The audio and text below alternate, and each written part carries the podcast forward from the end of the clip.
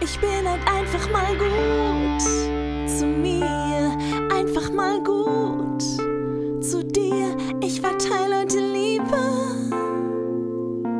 und schicke ein Lächeln raus in die Welt. Einfach mal gut zu mir, dein Podcast für eine glückliche Beziehung zu dir. Schön, dass du wieder dabei bist. Mein Name ist Simone Kriebs und ich freue mich, dich heute zu den Quick-Tipps begrüßen zu dürfen rund um das Thema inneres Kind. Wenn du ganz neu dabei bist, hör doch auch gerne nochmal in die erste Folge hinein. Und da erfährst du ein bisschen was zu mir und was meine Vision ist, nämlich so viele Menschen wie möglich zu erreichen und sie dabei zu unterstützen, eine bessere Beziehung, ein besseres Verständnis für sich selbst zu bekommen. Ja, in der heutigen Folge geht es wieder um die Quick-Tipps. Einmal im Monat kommen die heraus und heute möchte ich dir drei Quick-Tipps rund um die Arbeit mit deinem inneren Kind gerne vorstellen. Wenn dir die Folge gefällt, freue ich mich über eine 5-Sterne-Bewertung bei iTunes. Wenn du selber kein Apple-Gerät hast, dann freue ich mich, wenn du jemand fragst, ob du das benutzen darfst und mir einen Kommentar zum Podcast und eine Bewertung dalässt.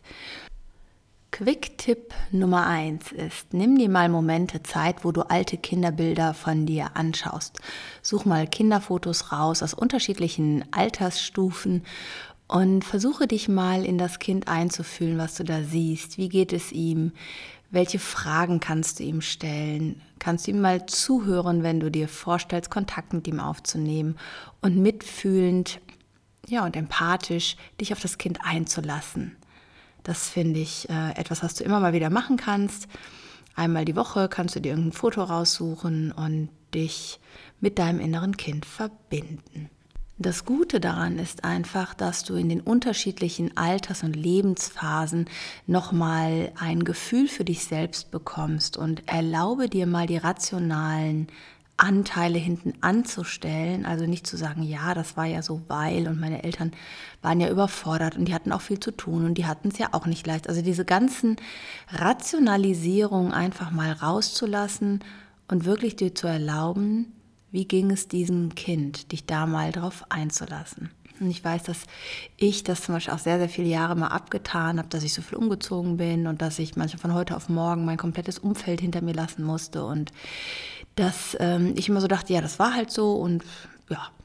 Aber in dem Moment mal Mitgefühl mit, für dieses Kind zu empfinden oder für dieses Kind einfach mal da zu sein, was versucht hat, halt immer das Beste aus diesen Situationen zu machen, hat nochmal eine andere Verbundenheit zu mir selbst geschaffen und auch Heilung zugelassen ähm, in, ja, bei alten Wunden, die ähm, da irgendwo noch verkrustet unter der Oberfläche lagen. Also ich hoffe, du hast Spaß an dieser Übung. Du kannst dir natürlich dann auch immer Gedanken aufschreiben, die du dann hast äh, zu diesem Kind. Ne? Also kannst du dann das Foto entweder reinkleben in ein Buch und dann deine Gedanken dazu schreiben und das, was du erlebt hast, dazu schreiben. Das ist auch eine sehr, sehr schöne Übung. Und auch, wie du dieses Kind stärken konntest, wenn du heute als erwachsene Person zu diesem Kind Kontakt aufnimmst, ihn fragst, wie es ihm geht, ähm, es fragst, ähm, ob du was für ihn tun kannst, ähm, ja, und ihm die Dinge auch sagst, die dein inneres Kind damals hätte hören müssen. Quick-Tipp Nummer zwei. Versuche dich mal daran zu erinnern, was du in deiner Kindheit wirklich total gern gemacht hast.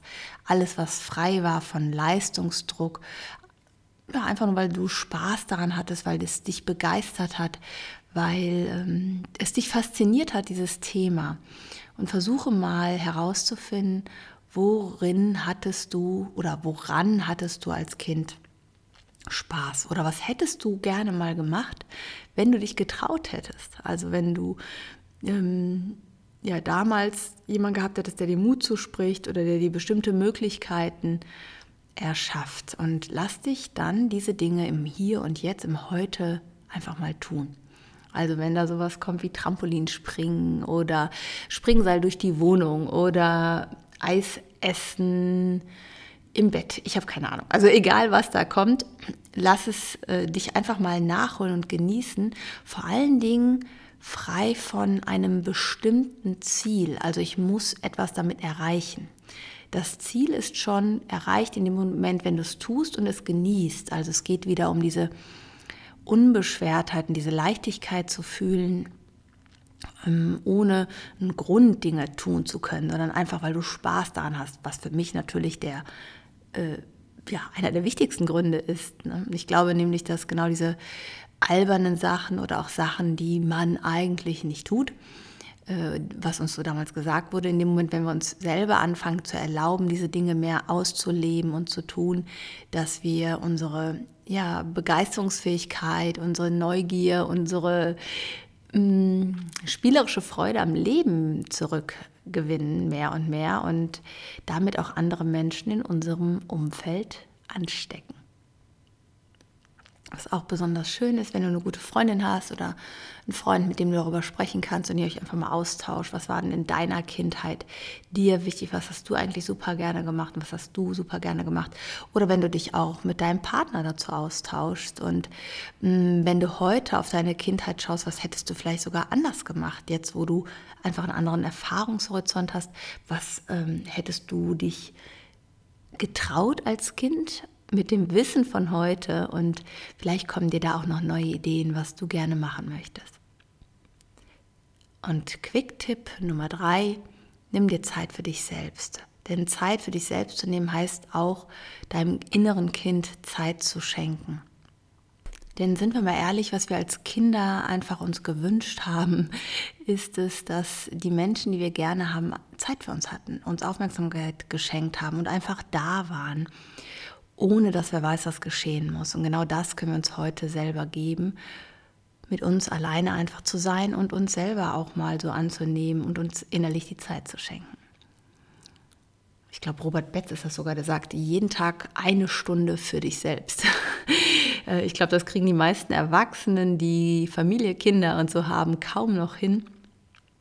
Und ich kenne auch ganz viele, die ja Menschen, denen es wirklich schwerfällt, allein zu sein, die das kaum aushalten oder dann unruhig werden und unsicher werden. Und genau dann ist es eigentlich ein Hinweis darauf, dass es dir sehr, sehr gut tun würde, mal allein zu sein mit dir, mit deinem inneren Kind, mit deinen Gedanken dazu und zu merken, dass gar nichts Schlimmes passiert, dass vielleicht eine Emotion hochkommt, vielleicht eine Traurigkeit, die du sonst nicht so spüren magst. Aber in dem Moment, wenn du dir erlaubst, dass diese Traurigkeit da sein darf und dass dein inneres Kind vielleicht einfach nur ein bisschen Trost braucht und Nähe braucht und Liebe braucht, dann wirst du auch merken, wie sich dein inneres Kind beruhigt. Denn du kannst dir das so vorstellen, das ist wie so ein, äh, ein Kind äh, so am Arm, am, am, Ärmel zuppelt die ganze Zeit und sagt, sieh mich jetzt endlich, nimm mich jetzt wahr, was muss ich denn noch machen, damit du mich wahrnimmst? Hallo, hallo.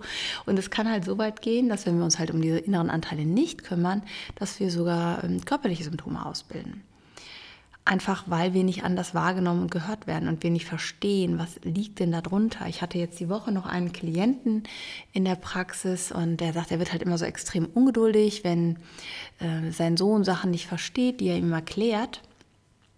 Und dann haben wir so gemeinsam einfach mal geschaut, ob das wirklich, also wofür diese Ungeduld eigentlich steht, was denn unter dieser Ungeduld liegt und ähm, ja, da kam er halt zu dem Ergebnis, dass darunter eigentlich das Gefühl von Hilflosigkeit liegt oder auch Ohnmacht, seinem Sohn vielleicht nicht erklären zu können ähm, oder keinen Weg zu finden, wie es ihm am besten erklärt, dass er es versteht, diese Sachen ja aufzunehmen, zu verstehen und zu lernen. Und im Grunde ist es so, dass genau dieses Gefühl halt nicht gefühlt werden wollte. Und das ist dann in der Regel eine Ohnmacht oder eine Hilflosigkeit, die wir aus Kindertagen kennen. Und dann lagern wir manchmal eine Emotion darüber, die sich, ähm, ja, die, die, die sich besser anfühlt, sage ich jetzt mal, die irgendwie akzeptierter ist. Und ähm, vielleicht kennst du das ja auch. Äh, sonst schau doch mal bei mir auf der Homepage, da gibt es ja den Antreibertest, den kann ich dir sehr empfehlen. Und dazu auch fünf Videos, die findest du äh, da verlinkt zu der Auswertung. Kannst du dir dann gerne mal anschauen. Das lohnt sich auf jeden Fall, da mal reinzuschauen. Und jetzt hoffe ich, dass ich dir mit meinen Quick-Tipps etwas weiterhelfen konnte. Such dir Kinderfotos raus, nimm Kontakt auf mit deinem inneren Kind. Schreib dir auf, was hättest du eigentlich gern als Kind gemacht oder worauf hättest du so Lust, wo es einfach eine diebische Freude ist, sei es durch Pfützen springen, sei es mit Klamotten irgendwie in den Fluss springen, sei es, weiß ich nicht, ähm, Quatsch irgendwo drauf zu malen, egal auch was es ist, lass dich mehr diese Anteile ausleben. Und der letzte Teil, nimm dir Zeit für dich selbst. So, und nun wünsche ich dir einen ganz, ganz wundervollen Tag. Fühl dich von ganzem Herzen umarmt. Viel Spaß mit deinem inneren Kind. Und ich freue mich, wenn wir uns wiederhören. Schreib mir gerne. Tschüss. Deine Simone. Ich bin halt einfach mal gut zu mir, einfach mal gut zu dir. Ich verteile